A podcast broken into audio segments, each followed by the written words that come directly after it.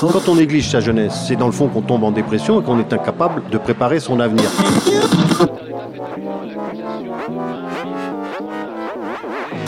Ça ne veut plus rien dire, lycéens. C'est des merdeux, des cons. Le jeune est tourné vers l'avenir. Mais aujourd'hui, l'avenir ne se tourne plus vers le jeune. Univox, le rendez-vous du monde étudiant sur Radio Campus. Bon, 8, les 8 mesures qui précèdent C, c'est moins fort pour vous. Mesure 60. Non, 60. Non, 58 en fait. Non, non, 58. Oui, mais moins fort à pareil. Faisons 58, s'il vous plaît, euh, que ça. Euh, corps, euh, trompette, trombone, tuba, s'il vous plaît. Direct 58, pas. pas sur vous. 58. L'orchestre symphonique étudiant de Toulouse.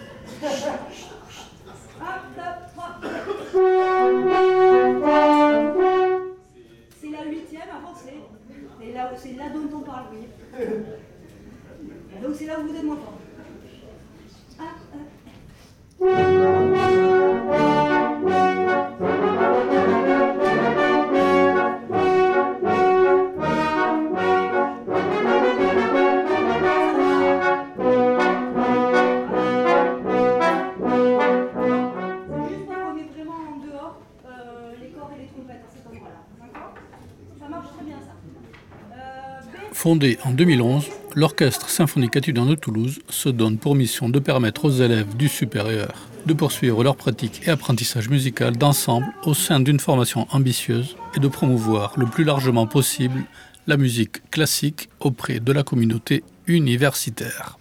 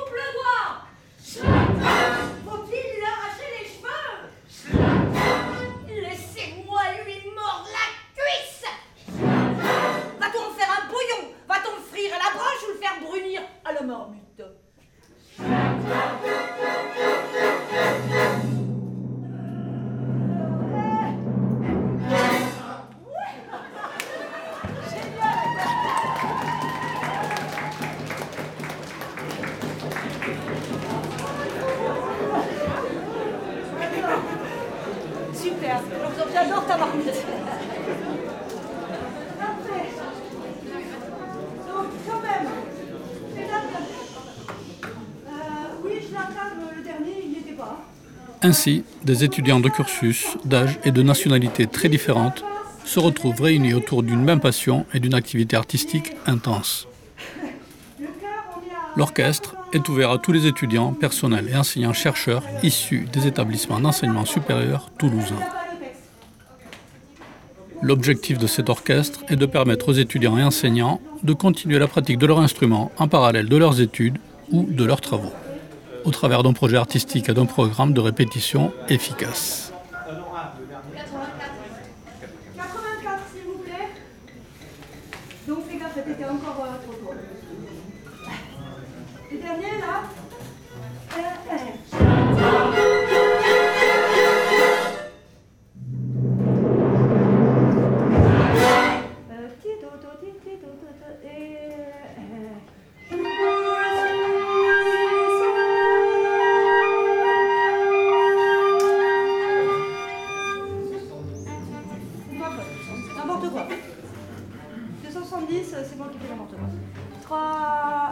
ーパド。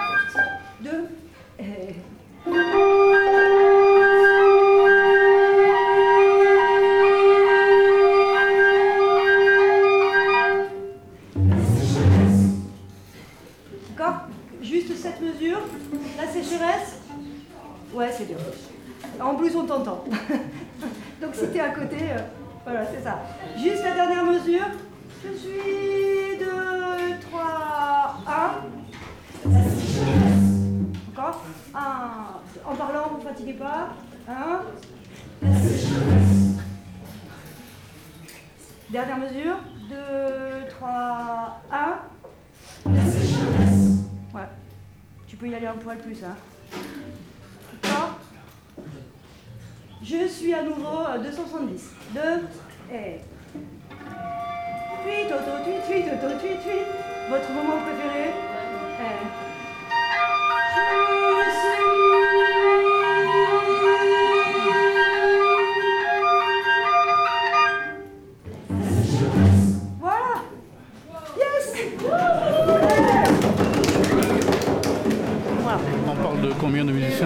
Ben là, ils sont une soixantaine là, dans euh, cette configuration-là, parce qu'il y a beaucoup de cordes.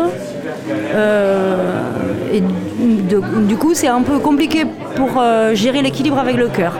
Puisque c'est vrai que moi, au début, j'avais tablé sur un orchestre où ils seraient un peu moins nombreux. Voilà. Donc, selon les collaborations qu'on a déjà faites avec euh, l'O7, en fait, il y a eu des configurations où ils étaient plutôt vraiment euh, 50 et nous aussi. Là, du coup, aujourd'hui, il y a pas mal d'absents, euh, malades, etc. dans le chœur en plus. Donc euh, là, ils sont 45 à tout casser. Et l'orchestre, ils sont, euh, plus. Quoi. Voilà. Donc euh, c'est compliqué dans les moments euh, très forts de, gérer le de gérer l'équilibre sonore. Parfois, on perd vraiment le cœur. Juste attendre une seconde, je vais battre le rappel pour recommencer.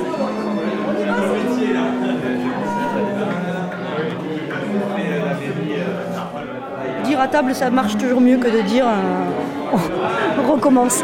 Enfin, ça marche mieux, mais c'est pas non plus, euh, c'est pas, pas un mouvement de foule euh, immense quand, quand je demande de reprendre.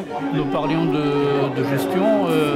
c'est toi qui gères en grande partie ou tu dis euh, tel jour il y aura tant de gens, te Ah non, alors moi je gère pas du tout. En fait, moi je suis vraiment euh, complètement à l'origine de la proposition musicale qu'on a faite quand même, qu'on a travaillé avec euh, Salomé notamment et Boyan euh, de l'orchestre et aussi avec le, le CA du chœur.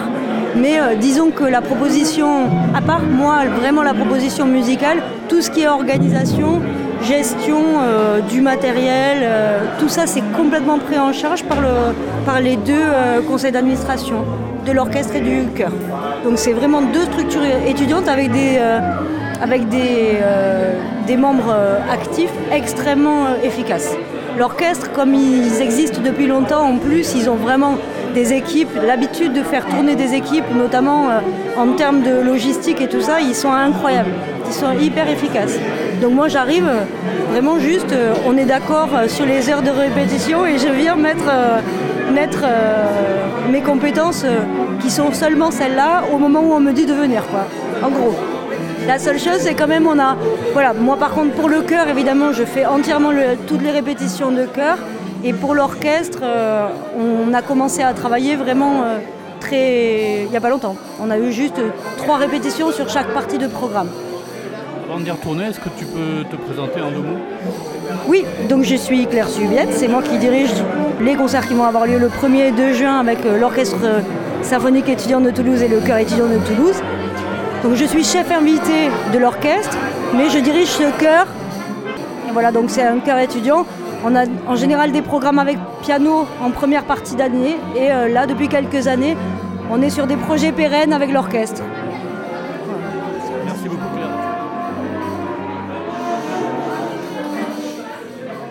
Il existe plusieurs types d'orchestres, tels que l'orchestre symphonique ou philharmonique, l'orchestre d'harmonie ou le bagad, et l'orchestre de chambre. La différence entre ces trois orchestres se fait principalement par le type d'instrument qui les compose.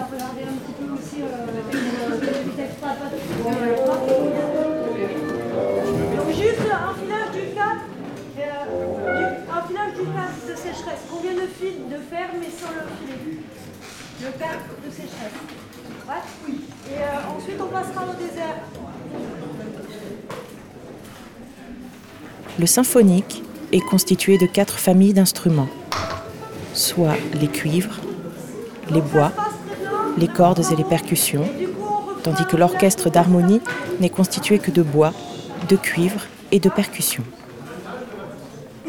Dans un grand orchestre symphonique, tout est parfaitement organisé, jusque dans les moindres détails. En effet, plus de 100 exécutants doivent jouer des parties différentes en parfaite harmonie. Quand le brouhaha des instruments que l'on accorde se tait, tout devient ordonné, précis et harmonieux. Chaque musicien a devant lui la partie écrite qu'il doit exécuter. Ces parties varient selon les instruments.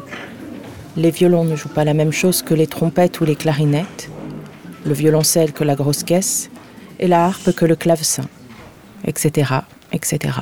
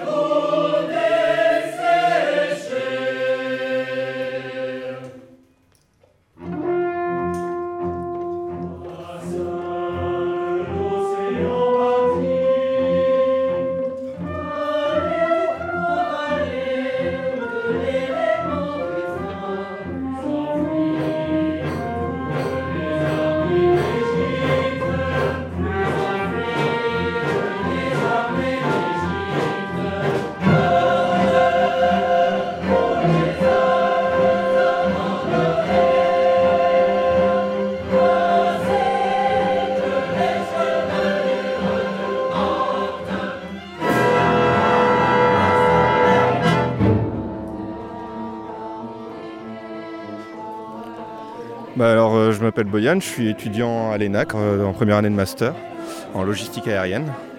Et euh, voilà, je suis à l'orchestre depuis maintenant 7 ans. Et je suis violoncelliste à l'orchestre. L'ENAC, c'est l'école de- nationale de l'aviation civile à Toulouse.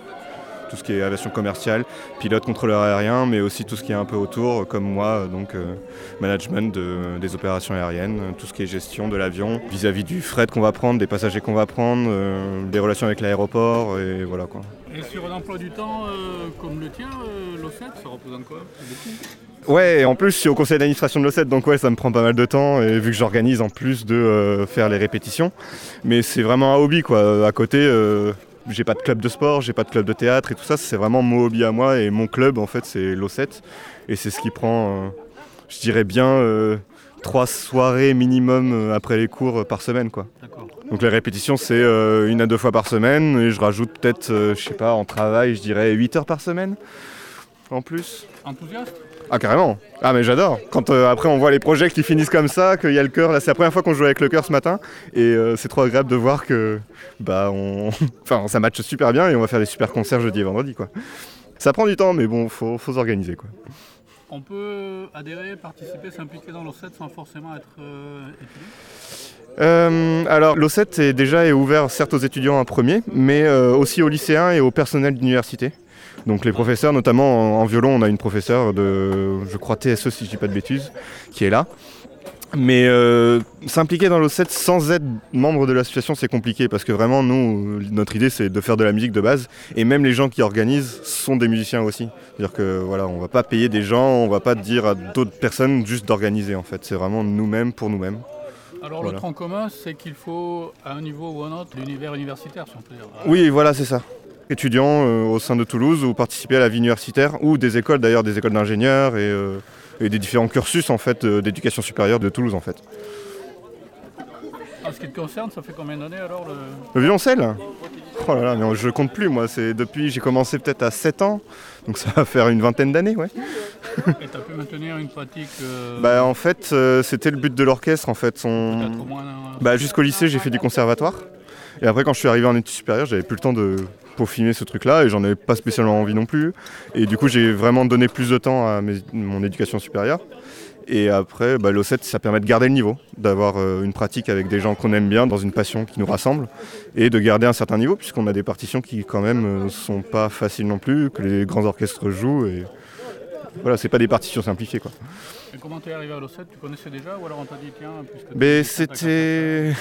En fait, c'est marrant parce que je suis arrivé à Toulouse et je n'ai pas connu l'O7 tout de suite. Ils n'avaient pas de même nom, ils s'appelaient l'Orchestre de l'UT1, donc l'Université Toulouse 1 Capitole. Et ils ont changé de nom pour euh, s'agrandir vraiment. Ils sont devenus l'Orchestre Symphonique étudiant de Toulouse. Et j'ai vu une communication euh, d'eux et j'ai envoyé un mail directement. Et ils m'ont dit bah, vas-y, on prend plein de monde là. Et c'est l'année en fait où ils recrutaient beaucoup, beaucoup de gens. Et ils sont passés à 90 personnes en fait. Et à partir de là, dès qu'on a un pied dans l'O7, en théorie, on ne quitte pas tant qu'on est étudiant. Quoi. Est-ce qu'à l'heure actuelle, on... je sais pas si l'expression euh, est adaptée, mais on refuse du monde à l'O7 ou... Malheureusement, ouais, parce que les places sont limitées. Par exemple, pour les violoncelles, on a 10 violoncellistes dans un orchestre symphonique en principe. Mais si on est 9 ou 12, ça peut passer.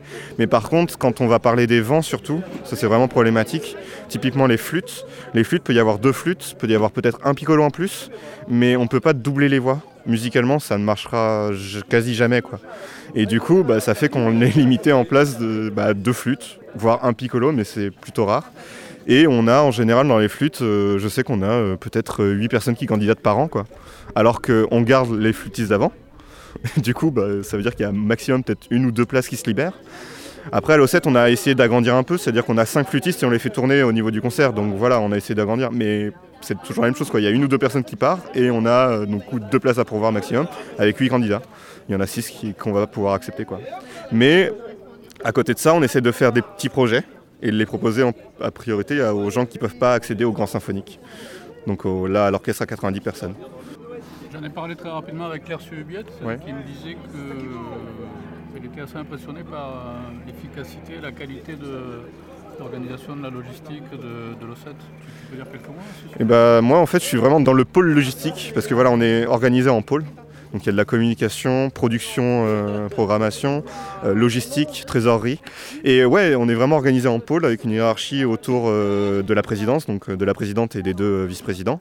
Et euh, pour moi, euh, la logistique, on organise, on installe la salle de répétition, on se balade avec le camion, on, on balade tout le matériel et c'est très très bien ficelé. euh, et par exemple, dans un orchestre pro, c'est des gens qui sont payés pour faire de la production, qui ne sont pas du tout musiciens, qui sont payés pour faire ça, pour faire de la régie, pour faire voilà.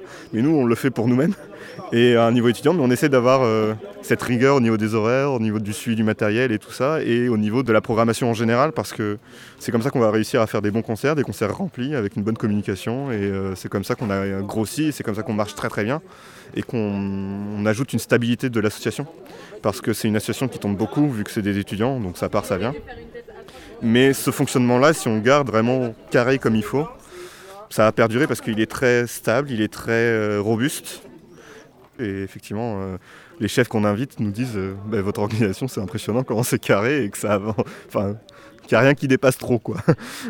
Alors l'orchestre symphonique des étudiants de Toulouse, ça veut dire euh, par an combien de représentations, combien de fois vous vous retrouvez en face du public pour présenter vos travaux? Je dirais qu'il y a, il me semble, une vingtaine de concerts.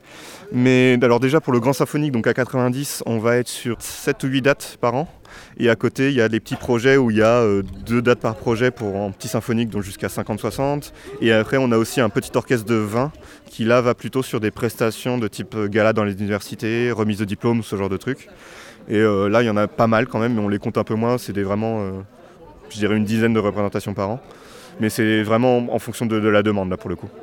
Du coup, ouais, on tourne à 20 et pour ceux qui font vraiment tous les projets, même si je pense que c'est impossible, parce que c'est vraiment compliqué au bout d'un moment, bah, ça peut aller jusqu'à 30, je dirais. 30 dates. Donc, ouais, 30 concerts. C'est vraiment. C'est assez énorme. Merci beaucoup. Avec plaisir.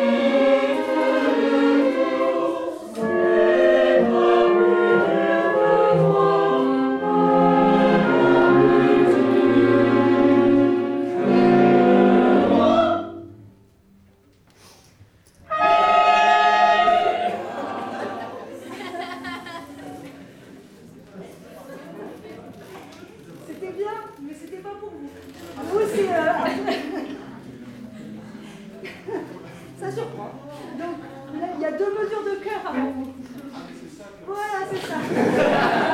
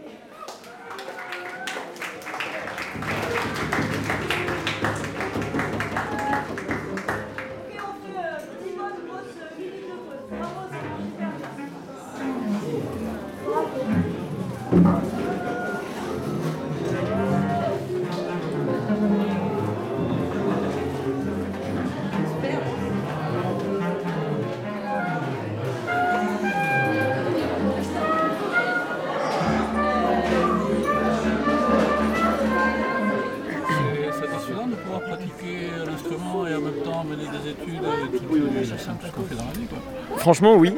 C'est très agréable parce que pouvoir continuer mes études et à côté garder cette activité euh, plus artistique, ça permet de aussi sortir du quotidien des cours. Puis euh, en tant qu'étudiant veto, on est aussi euh, dans un certain, une routine qui s'installe. euh, et puis ça- voilà, ça nous permet de faire complètement autre chose, de sortir de la clientèle, de sortir des animaux. Ça nous permet vraiment de faire quelque chose de plus large et puis de rencontrer aussi de nouvelles personnes. Et ça, c'est très agréable. C'est important pour toi maintenant. Ouais, franchement, oui, parce que c'est que du bonus, que du positif. Est-ce que tu penses qu'il y a beaucoup de gens comme ça qui ont, euh, bon, le terme choisi, c'est pas une vie, mais en tout cas qui ont ce parcours musical et puis il arrive au moment où ils le laissent tomber, qu'ils ne font plus rien avec que Je- vous êtes un peu tous dans cette situation, j'ai l'impression. Ouais, ben, je pense Une vie que. professionnelle et une vie Hmm. musicale. Je pense qu'il y a plus de gens comme ça qu'on ne le pense. Il y a beaucoup de gens qui ont, à mon avis, euh, commencé des activités au collège, lycée, qui ont dû arrêter à cause de leurs études supérieures. Et, euh, et je pense que oui, il y a beaucoup de gens qui abandonnent leurs à côté parce que, en fait, on ne se laisse plus le temps de profiter d'autres choses. Bah, c'est vrai que le terme de double vie est un peu quelque part mal choisi, mais aussi bien choisi. C'est que, en fait, on trouve pas le temps et on prend pas ce temps. C'est une, une question de choix vraiment de prendre le temps. Est-ce que tu dirais que l'orchestre symphonique des de Toulouse justement amène euh, un cadre, une structure déjà qui peut faciliter ça Globalement, euh, je pense que oui, parce que déjà le fait qu'il y ait quand même un conseil d'administration qui soit euh, qui gère extrêmement bien la chose, euh, que ce soit en termes de, de juste de créneaux de répétition, c'est idiot, mais en fait, euh, on sait quel jour on va répéter, on sait dans quelle salle, on sait de quelle heure à quelle heure, ça dépasse pas de cette heure-là, et, euh, et on sait aussi quel morceau on va répéter. Et rien que ça, en fait, ça permet aussi de simplifier la vie au final, parce que Ça avance. c'est ça, exactement, ça avance. C'est soit on suit le train, soit on le prend pas. Donc, euh, mais il nous attendra pas. Et le fait qu'il y ait des éléments moteurs et le fait qu'on ait une organisation, etc., qui soit bien cadrée, fait que tout le monde avance et en fait tout le monde se tire vers le haut. Et en se tirant vers le haut, ben, forcément, on arrive à faire ça. Pour conclure, est-ce que tu peux nous dire comment tu t'appelles Euh, bah, du coup, moi je m'appelle Gauthier. Euh, j'ai 24 ans et donc je suis en cinquième année euh, à l'ENVT, donc à l'école Veto de Toulouse. Et voilà. Merci beaucoup Gabriel. Merci. Ah ouais. Attends, ouais, attends. Alors prenons directement pour se, pour se tester sur le tempo. Ça, ça me paraît quand même vraiment long.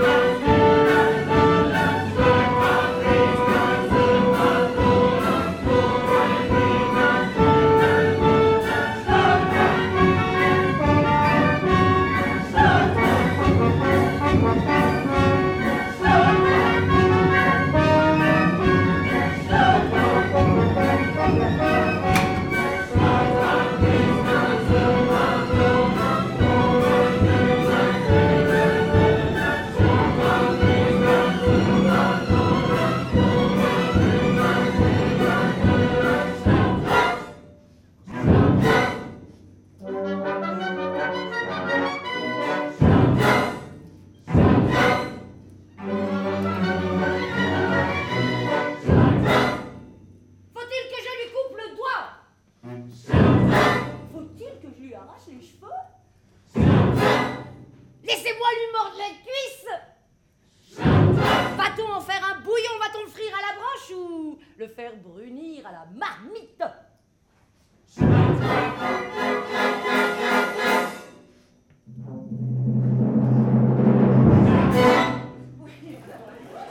C'était l'Orchestre symphonique étudiant de Toulouse. Un documentaire radiophonique de François Berchinko. Avec la participation des musiciens de l'Orchestre symphonique étudiant de Toulouse, des choristes du chœur étudiant de Toulouse, ainsi que de Claire Suhubiette à la direction et Aïda à la déclamation. Voix off, Marie-Amélie Giamarchi. Enregistrements et entretiens menés par François Berchinko à la place des Arts à Blagnac, en périphérie de Toulouse, le lundi 29 mai 2023, durant la première répétition réunissant l'orchestre symphonique et le chœur étudiant de Toulouse.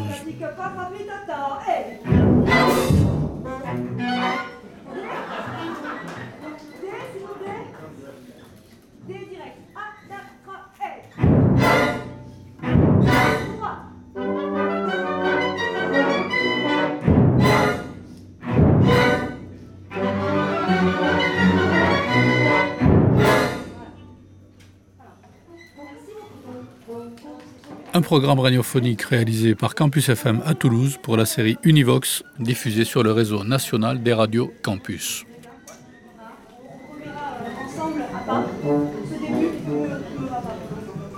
Univox. Univox.